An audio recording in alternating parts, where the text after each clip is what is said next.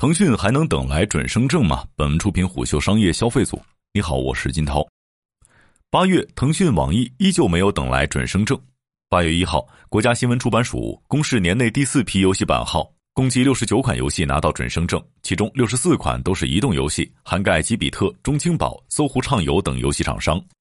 事实上，自今年四月游戏版号恢复核发至今，单次核发数量呈逐渐递增的趋势，说明游戏版号核发正在恢复常态化。其次，年内核发的二百四十一款游戏覆盖了老中青三代游戏厂商，但唯独腾讯、网易两大头部游戏厂商仍然没有任何旗下游戏出现在过审名单上。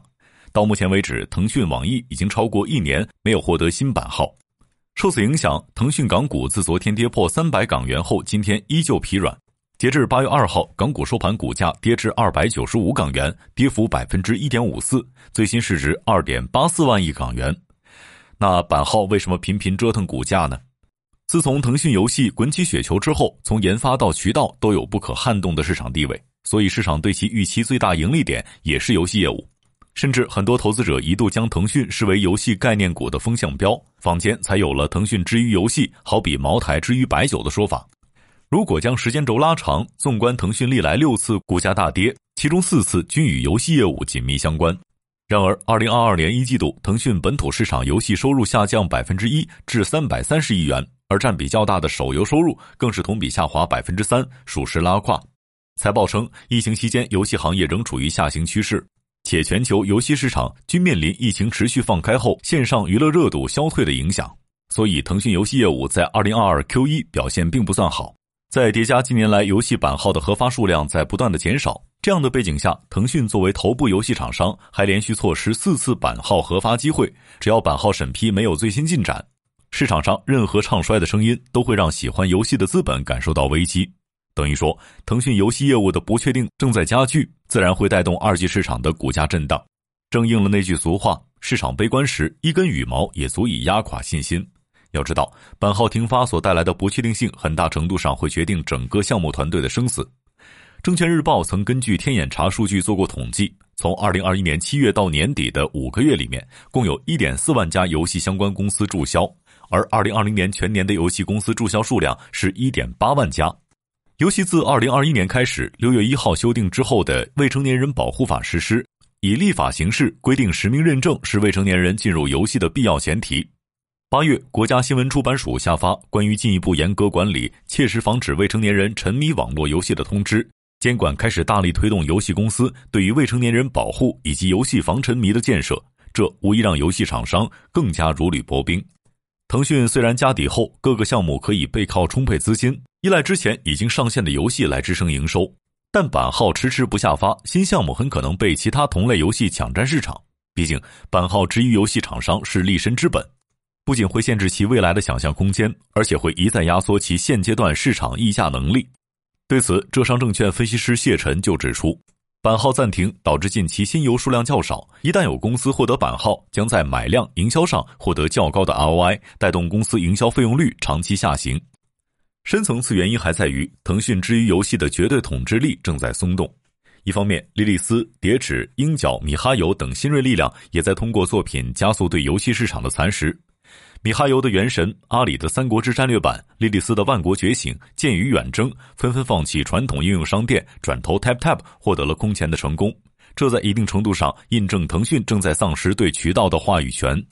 某游戏推广负责人对虎嗅表示：“如果传统渠道依旧将精力放在筑墙上，依旧在利益分配时保持傲慢，那无疑会带来更强烈的对抗和逃离。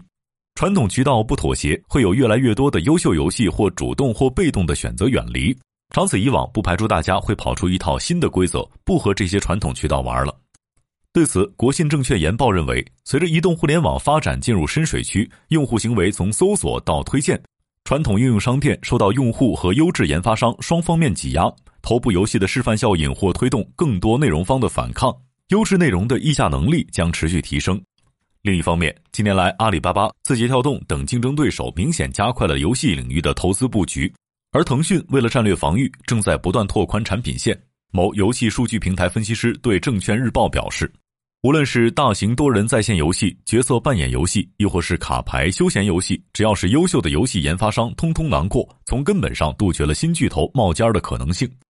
一位独立游戏人对虎嗅表示：“大如腾讯，强势如腾讯，在巨大先发优势下，依旧无法绝对垄断。因为游戏说到底是一个创意产业，所以它的投资策略越来越激进，只是开始。这轮投资狂热可能要到下一款王者荣耀出现才能够缓和。甚至腾讯之于游戏正在逐渐丧失嗅觉，没有看到游戏风向改变的本质。天刀不符合最新趋势。”天涯明月刀手游、使命召唤手游收入持续下滑，原神、鬼谷都不是自己的。源于此，仅2021年，腾讯就投资增持了八十家游戏厂商，整个行业为之侧目。雪上加霜的是，2021年下半年以来，监管部门反垄断工作正持续深入。先是腾讯主导的斗鱼、虎牙合并被叫停，接着被要求取消音乐独家版权，然后核心游戏业务也迎来了强监管。从游戏直播、游戏加速器的限制到腾讯嫡系企鹅电竞退市，腾讯在游戏产业的布局和内容掌控力在一点点的被削弱。不只是腾讯，整个游戏产业似乎都面临着更多的不确定性。或许很多人已经注意到了七月发布的《二零二二年一至六月中国游戏产业报告》，这份报告透露出一个危险的信号：中国游戏市场人口红利正在逐渐消退，游戏产业或已进入存量时代。其中有两组数据能够从侧面例证这一判断。首先，自2021年春节中国游戏市场用户规模攀升至6.67亿高峰之后，便开始显现下探的趋势。2022上半年，中国游戏用户规模约6.66亿，同比下降0.13%，这是七年来游戏用户规模首次同比下降，至少能例证游戏市场用户增长拐点正在显现的事实。一名证券首席传媒互联网分析师认为。这可能说明游戏行业的人口红利已经过去，就算给版号，也不见得有什么业绩增量。其次，整体市场用户增长颓势渐显的同时，报告统计期内的中国游戏市场实际销售收入降至一千四百七十七点八九亿，对比去年同期下降百分之一点八，等于说用户付费的意愿也在下降，进而带动游戏市场收入增速放缓。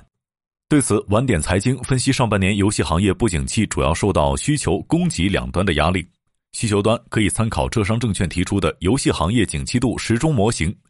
游戏行业的收入受到用户闲暇时间以及收入预期的影响。今年上半年疫情管控收紧，游玩时间增多，但受限于疫情对经济的影响，用户可预期收入下降，出现了干而不氪的情况。供给端版号恢复发放，但目前游戏研发与更新周期整体偏慢。今年前五个月的新游首月流水榜中。虽然《文明与征服》已超五亿元排名第一，但二三名仅分别超过三亿元和两亿元。而去年同期五款新游首月流水超四亿元。不过，也有游戏从业者认为，版号恢复对行业肯定是重大利好，只是增量放缓不被资本看好，这势必导致更多游戏厂商将目光聚焦在出海。这一判断其实不无道理。以伽马数据为例，去年中国原创游戏在海外市场的实际销售收入已经接近同期国内市场的一半。海外市场收入增速则超过了国内市场。此外，七月二十一号，商务部等二十七部门还发布了关于推进对外文化贸易高质量发展的意见。该意见提到，为深化文化领域审批改革，聚焦推动文化传媒、网络游戏、动漫、创意设计等领域的发展，将优化审批流程、改革试点，扩大网络游戏审核试点，创新事中事后监管方式。源于此，不乏游戏从业者认为，该意见出台是监管部门释放版号审批放开的信号，以及提振游戏市场的信心。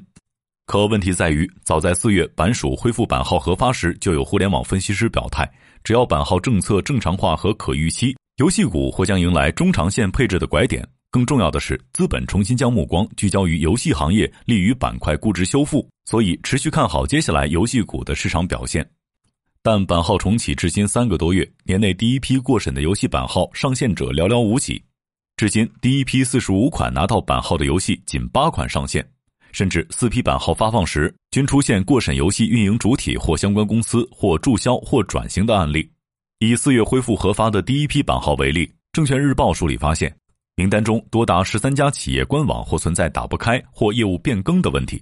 说到底，上述情况多多少少与版号审核周期过长相关。为此，版署于今年正式试点推动省局审批。六月申报类别中已有十六款游戏出现试点标注，这不失为一种调剂市场供需平衡的办法，也是现阶段提振市场信心的良药。商业洞听是虎嗅推出的一档音频节目，精选虎嗅耐听的文章，分享有洞见的商业故事。我们下期见。